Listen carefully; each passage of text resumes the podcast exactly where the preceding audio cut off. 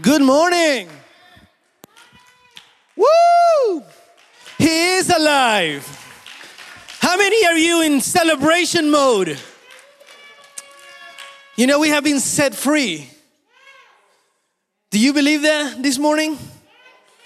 You have been set free. It is a beautiful thought. Imagine being destined to go to jail for the rest of your life. And then all of a sudden the judge says, Never mind, your debt has been paid. That's it, be free. And not only are you going to be set free, you will have my blessing. And every time you need something, says the judge, I got you. Because that's what he did.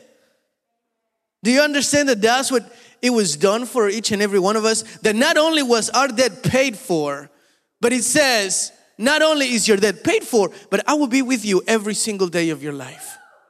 And whatever it is that you need, you just cry out to me and I will do for you. You will never be alone. I will set you free. I will set your family free, your generation free.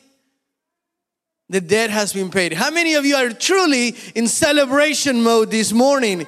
He is alive. Hallelujah. Holy Spirit is here. As soon as I woke up this morning, this, that first thought of mine is the stone has been moved, it is empty. Hallelujah. And because He is alive, we are also alive with Him.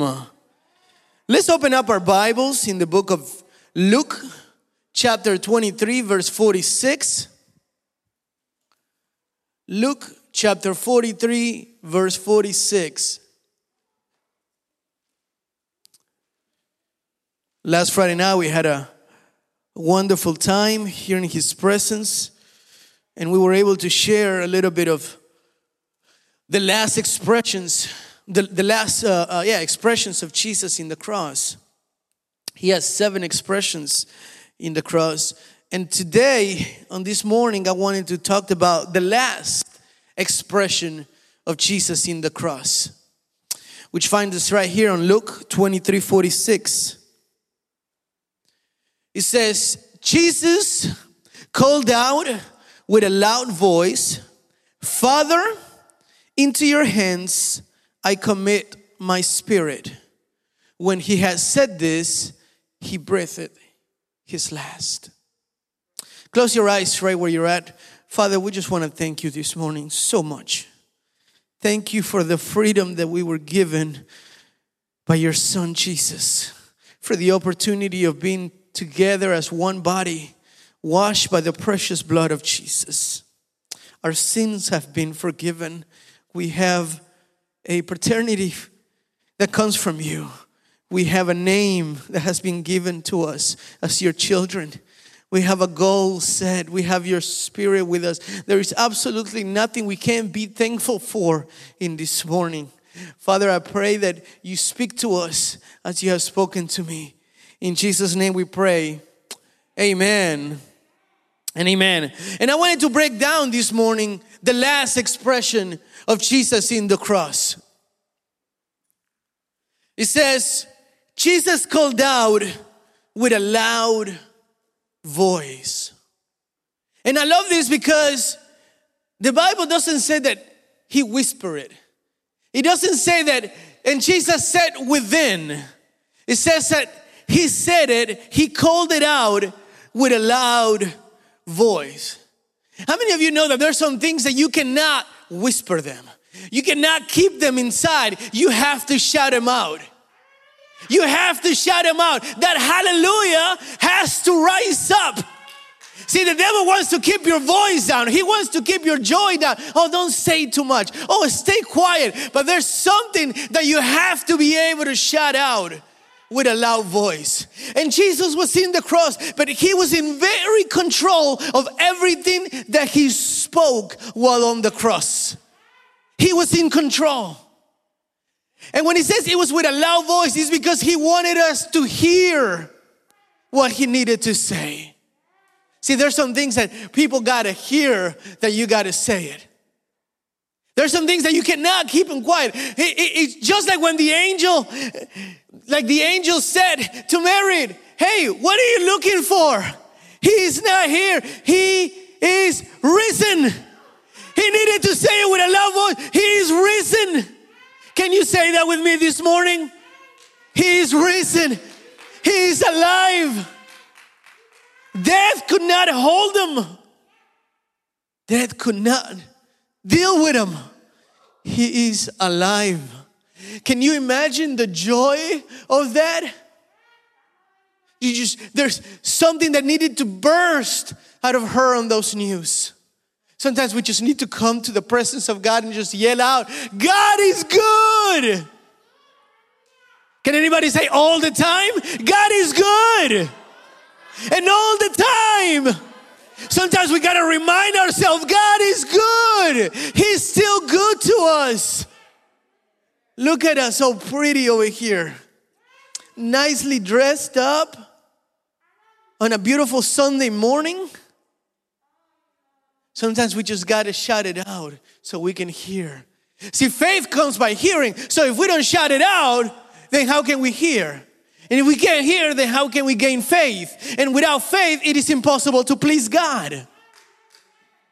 So you see the importance of shouting things out, of being able to know it. Imagine if I came this morning and I was like, let's open up in the one of. And uh, was so good. And amen. Be like, what happened? What did he say? But there's some things that need to be said aloud so we can hear them. And if we can hear them, we can receive them and they can be implanted in our lives and we can know for sure. We can be sure of what was said or what Jesus said. How many of you remember the blind man that he couldn't just whisper them? He said, Jesus, son of David, have mercy on me. He had to yell it out. He had to, because everybody was making noise. But he had to overpower them with his voice so he can get Jesus' attention. Jesus, son of David, have mercy on me. How many can come to the presence of God and just yell it out? Lord, have mercy on me. Have mercy on my family. Have mercy. But he had to yell it out for you and I to hear. Sometimes, how many of you want to get God's attention? Say, Lord, I am here. Lord, it's me. This is, yeah, it's beautiful. Every time I come to my house, my daughter just yells out because she's happy that I'm there. What is he, daddy, going to bring? Is he gonna take me out anywhere? He's here now. He came from work, he came from church.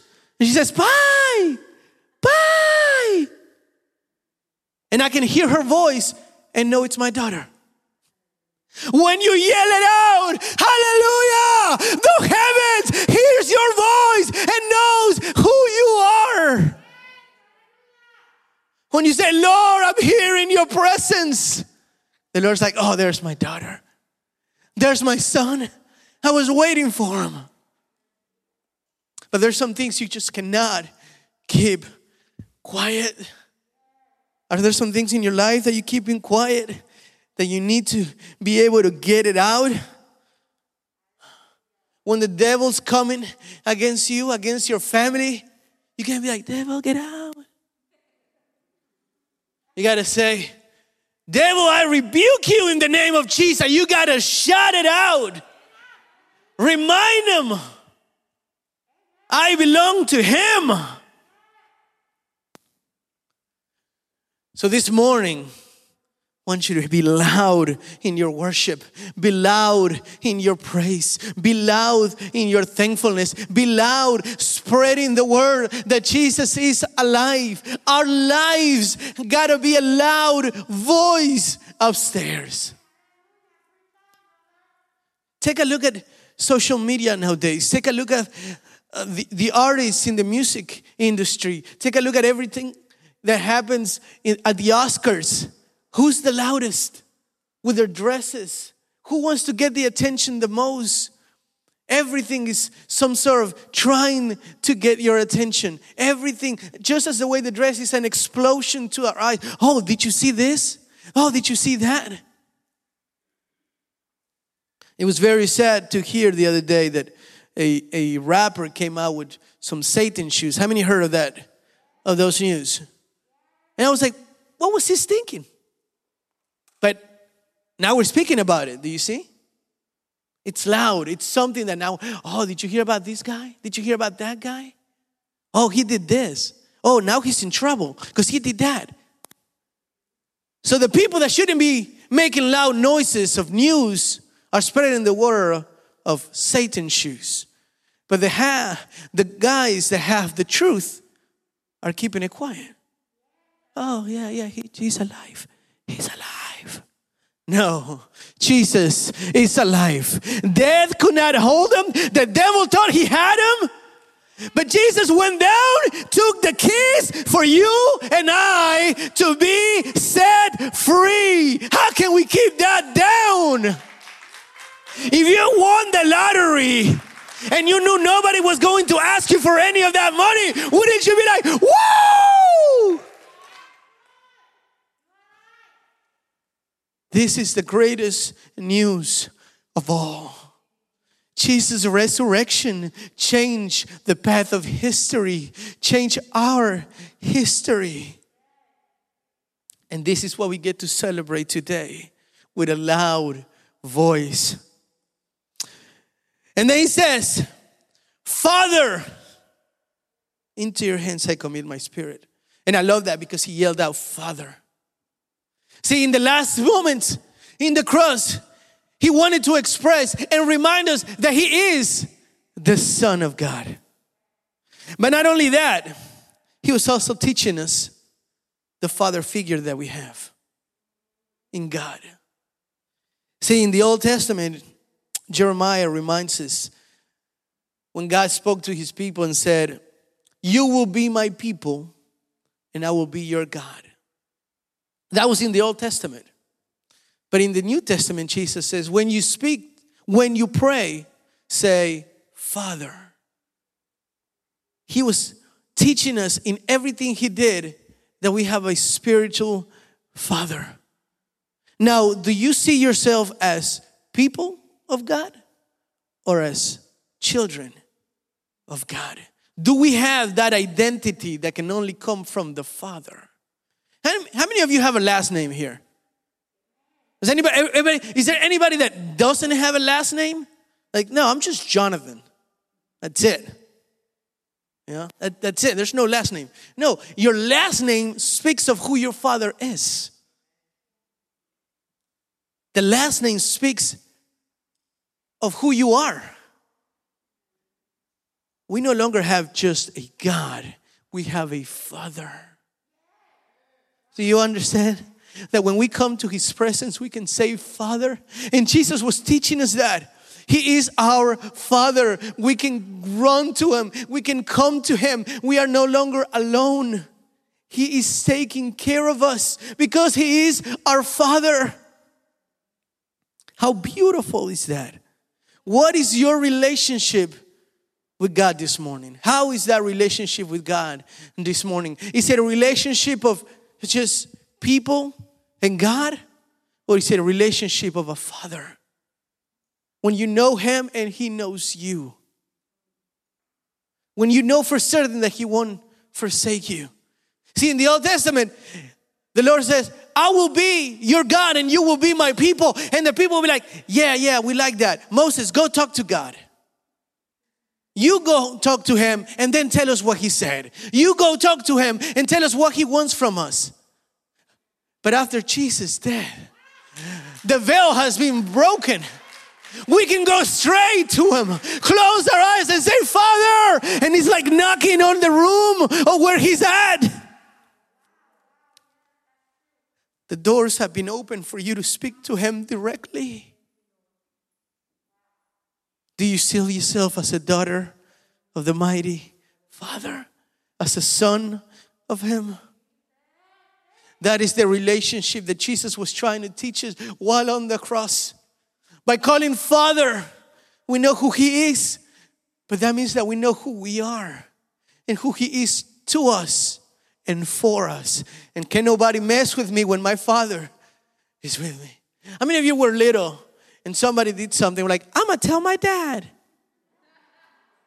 Did that ever happen? I'm gonna tell my dad. Uh-huh. The devil don't want to mess with you when you want to talk to God. The enemy doesn't want to talk to you, doesn't want to mess with you when he sees who your father is, who is backing you up. Your dad is the creator of all. Do you see who's backing you up? I was uh, talking to my wife's nephew the other day. We were watching a documentary, and uh, uh, he was showing me something about uh, uh, Bill Gates. And in, in, in the thing that he was showing me about Bill Gates, uh, his daughter came up. And I was like, imagine being Bill Gates' daughter. Now you just wake up one morning and you find out, like, man, my father has so many billions of dollars. And he was telling me, like, yeah, she's going to school. And I was like, what is she going to school for? What is she gonna work? What is she gonna do? Like, what is she possibly going to because you go to college to get a job so you can get paid. But your dad's got all the money. So, man, I mean, you can't, I guess you can't just like not do anything forever. You, you got to go to school. But was, if that thought happened like, what are you going to school for when your dad has all the money? And now I wonder, why do you worry when your dad is in control of all things? Why are you so upset when God, your Father, knows all things and said, I know the plans that I have for you and for me? Plans of good, plans that will benefit you, that will prosper you. Why? Don't we know who our Father is? Yes. Steve Jobs ain't got nothing on my dad. Bill Gates don't got nothing on my dad. He owns everything. He owns it all. He's in control of all. How many of you know that you got a father this morning? How many of you came ready to worship him this morning? It says, Father, into your hands. Into your hands. I love that. How many of you know that everything in the Father's hands is better? Jesus didn't say, into my disciples, into the history books. He said, into your hands. Into your hands. Where is your trust this morning? Where is your confidence this morning? Is it in your abilities? Is it in your family? Is it in your finances? Is it in your health, your beauty? Where is your grace attached to? Jesus said, Into your hands, because that's where I'm held. Into your hands, because that's where I feel safe. Into your hands, because I know who wants to keep me. Into your hands is where I can place it all. Where do we put our trust in our lives? When we come into His presence, we feel like, God, take care of this because I'll take care of this. Lord, Lord, I, I ask you for my health. Don't worry about my finances. I got my finances. I got good job. I got, you know, I got that. Or Lord, take care of my finances because I got my health. You know, I eat kale and uh, weeds. I don't know what vegetarians eat. It's not a steak, it's not food. uh, something gluten free. I want extra gluten on my stuff. no, no, no. We got to stay healthy. I got married and I gained a bunch of pounds. Man. Who is your trust in this morning? Your abilities of being able to resolve your own issues, your intelligence, your history, your family. Ah, I can always come to this. To that one friend you believe will never betray you. To the leadership. Who is in your who's your trust on? Is it into the Father's hands? Because that's what Jesus was teaching us. Even in the last moments, he said, Into your hands. Father, into your hands. And when I hear this, it breaks me. Because I'm like, I, I, I never want to be out of your hands. Never. I remember Jesus speaking of his sheep on John 10 29, and he says, My Father who has given them to me is greater than them all. No one, say no one, no one. Come on, give me some Alicia Keys. No one, no one can snatch them out of my father's hands. Say, no one. Remind yourself, no one can touch me. I'm in my father's hands. No one, no one, no one, no one, no one, no one. When I'm in my father, no one can snatch them away. Do you see where you're at? Do you see where you're standing? No one can touch you. No one can destroy you. What can come against you and separate you from the love of God? Tribulations? Nothing. Nothing, because we are in our Father's hands. Hallelujah. So when the enemy is trying to attack you, remember they say, No one, nothing can touch me. Nothing, no one, because I'm in my Father's hands. I want to remind you that of what Jesus says. My Father who has given to me is greater than all. No one can snatch them out of my Father's hand. Would you dare grabbing a, uh, a cub, a bear cub, knowing that the massive bear mama is there? Like, hey, let me borrow your child for a minute. Would you uh, would you grab a little lion? Is it a cub still? Lion cub out of a massive lioness or lion? Like, let me just. No. Oh, no. Unless you have a death wish. Because you know what's going to happen. Do you think the Father isn't just like that? Nothing can destroy you when you're into your Father's hands. Nothing can break you when you place yourself into the Father's hands. Hallelujah. Should we keep going? Father, into your hands. And then it says, I commit. And I love that.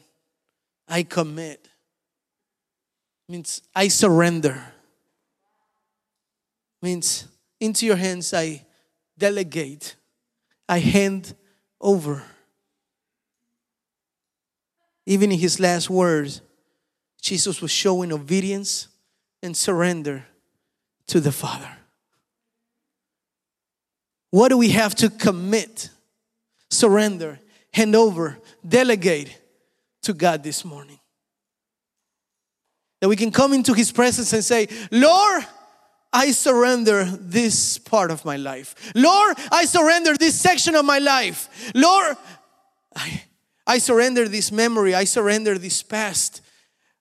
What is it that is not allowing us to come into the Father's hands? That is not allowing us to see God as our Father because there are things that we don't want to hand over. Say, Lord, yeah, I give you, I give you this section of my life, but don't, don't mess with this section. This one I'm not willing to hand over just yet. We come into His presence and we want, Lord, I, I give you all my life. Lord, I, I need you in everything. And then God's like, Yeah, I want this. And He's like, and we're like, No, no, no, not, not that. No, not that. Not my finances, Lord. No, that's that's all me. That's my money. I work for that. No, no, no. I, I'll give you praise. I give you worship. I, I read the Bible, but no, don't, don't touch my money. No, that's, that's all me. Or Lord, I'll give you my finances. Ooh, I, Lord, I make a hundred dollars. That's what I make. I give it to you. But no, no, don't, don't mess with my friends. I chose them. I can't hand them over. No. Oh, my relationship? No, no, no. That's my girl. That's my boy. No, no, I chose that. Ain't nobody can tell me who I got be with. No, no, that's that's me. I don't delegate that. And the Lord is like, I want every single part of you. Can you delegate them all? Can you hand over everything? Your past, that part of your life that you don't even want to remember, you don't even want to touch. And God's like, I want that because I want to be able to set you truly free, not partially free, truly free. Can you hand over everything this morning so we can experience His freedom? Or are we still letting things holding on to Him? Jesus was in the cross and, I, and He said, I commit, I surrender, I hand over. I'm no longer keeping it, it's all you. Can we surrender all this morning and know that it is better in His hands than in ours? Can you surrender your children? Can you surrender your marriage, your household, your everything? Just hand it over and say, Lord, take care of this. It is better in your hands than in mine. I will mess them up. I'm scared. Every time I, I got to pray for my daughter, I'm like, Lord, do not let me mess her up. Please do not. Because I can make a mistake. You see, if I'm not watching her over all the time, she's gonna wanna do the most dangerous things. It's like she's constantly living in a dare. Like, I bet I can put my fingers on that thing. I bet, I bet dad is not watching, mom is not watching. I bet I can go and do that. And she will find things like, where did you find this thing at? I was looking for it, I never seen it. And she would find that one knife under God knows what. So I'm like, Lord, oh man, the angels are being driven crazy in my household. Just going behind Luna all the time. And I'm like, Lord, if you don't take care of it, there's nothing I can do. I hand her over to you. It belongs to her. He just let me borrow it for a couple of years, however long that is. I have my responsibility, but I'm like, Lord, I need you. My marriage, there's nothing I can do. I'm gonna try my best, but I'm like, Lord, you gotta help me. You gotta help me. And I bet she's praying the same thing. I'm married an Argentinian. Lord, you gotta help me. I hand them over to you. I do things my way, it'll break. I put things on his hand, I hand it over to him. I know that nothing and no one will come in it. And I finish with this. Into your hands I commit my spirit. And I love that because Jesus did not unexpectedly die. He didn't just all of a sudden passed away. He literally surrendered his spirit into the Father's hand. He handed over his spirit into the Father's hands. See, David had prophesied over this in Psalms 31 5. Into your hand I commit my spirit. You have redeemed me, Lord.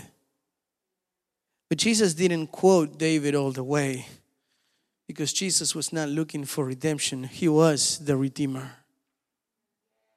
He was redemption for you and I. So when He committed His spirit, He said, Lord, I give you, I hand over my spirit. It is done. It is done. Like I said, I titled this message The Last Expression because this was the last expression of Jesus in the cross. But as I was writing this, we, we know that He's alive, correct? And that He's still speaking to us every single day. that the last expression was only in the cross. He's still expressing through His Word. He's still speaking to us every single day. So I want to ask you, what was the last expression of Jesus in your life? And when was it? Was it this morning? Did you hear His last expression to you this morning? Was it yesterday? Was it last week? Was it a month? Was it a year ago? Has it ever? When was the last time you heard His expression in your life? That you can hear Him speaking to you. You know, the Bible says that He speaks in many ways. Perhaps He's speaking to you right now. Perhaps He's speaking to you in the ways of His grace. You woke up this morning and you realize how good you have it. Every time I see my wife and my daughter, I think of how God was wonderful to me. The devil wanted to destroy my marriage, he couldn't do it. The devil wanted to destroy my household, he couldn't do it. He wanted to destroy my finances, he couldn't do it. He wanted to destroy me, he couldn't do it. Because the Bible says, No one, no one, no one can snatch him out of my Father's hands. Can you see his expression of love in your life? Can you see his expression of forgiveness in your life? Can you see his expression of grace in your life this morning? May you please raise up.